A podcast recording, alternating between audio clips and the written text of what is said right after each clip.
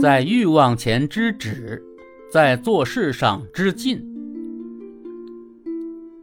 再平常不过的日用品，舍不得扔掉的礼品包装袋，用旧窗帘自制的落地灯灯罩，走进宋庆龄同志的故居，一件件简单朴素的原状陈列品映入眼帘，吸引参观者纷纷驻足观看。宋庆龄同志勤俭节约。克己奉公的高尚品格让人肃然起敬。古人言：“勿为私与弊。”体面的工作、广阔的前景、美好的生活，人生在世，总有各种各样的欲望。适度的欲望催人奋进，但过度的欲望则会让人深受其苦。一个人能否控制住自己的欲望，在诱惑面前多一些定力？对物质名利多一些淡然，摒除不当不义之欲，考验着一个人的品德，彰显着一个人的境界。在浙江绍兴周恩来纪念馆里，悬挂着一副对联：“世能知足心常泰，人道无求品自高。”这一家训深深影响着周恩来。也引人追忆一代伟人廉洁自律的崇高风范和价值追求。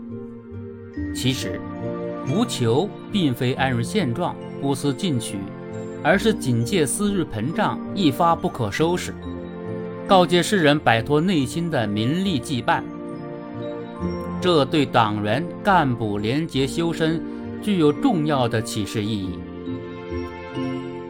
祸莫大于不知足。旧莫大于欲得，弱水三千，取饮一瓢；广厦千间，夜卧六尺；良田万顷，日食三餐。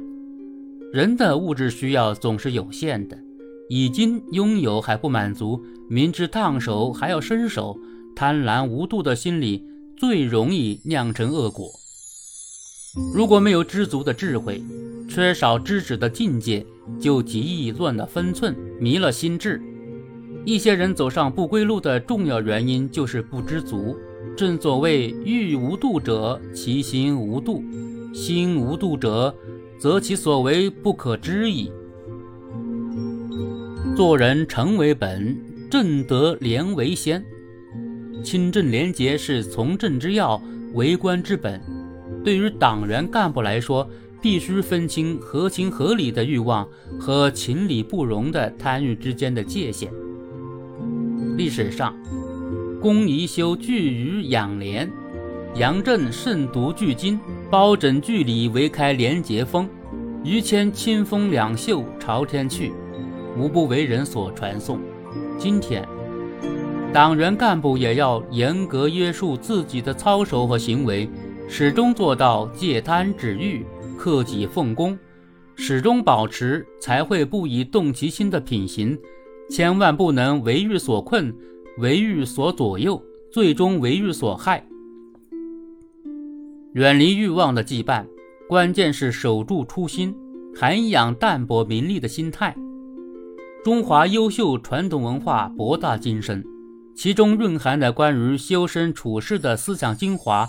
道德精髓对树立正确的世界观、人生观、价值观很有益处。静以修身，廉以养德的淡泊，先天下之忧而忧，后天下之乐而乐的胸襟，粉身碎骨浑不怕，要留清白在人间的高洁。党员干部都可以从这些优秀传统文化中汲取营养，陶冶情操，培养健康的生活情趣。保持高尚的精神追求，要正心明道，怀德自重，情淡思想沉，多思贪欲害，常破心中贼，以内无妄思，保证外无妄动，知足知不足，有为有弗为。这是作家冰心的祖父谢子修所撰的自勉联。党员干部修身养德。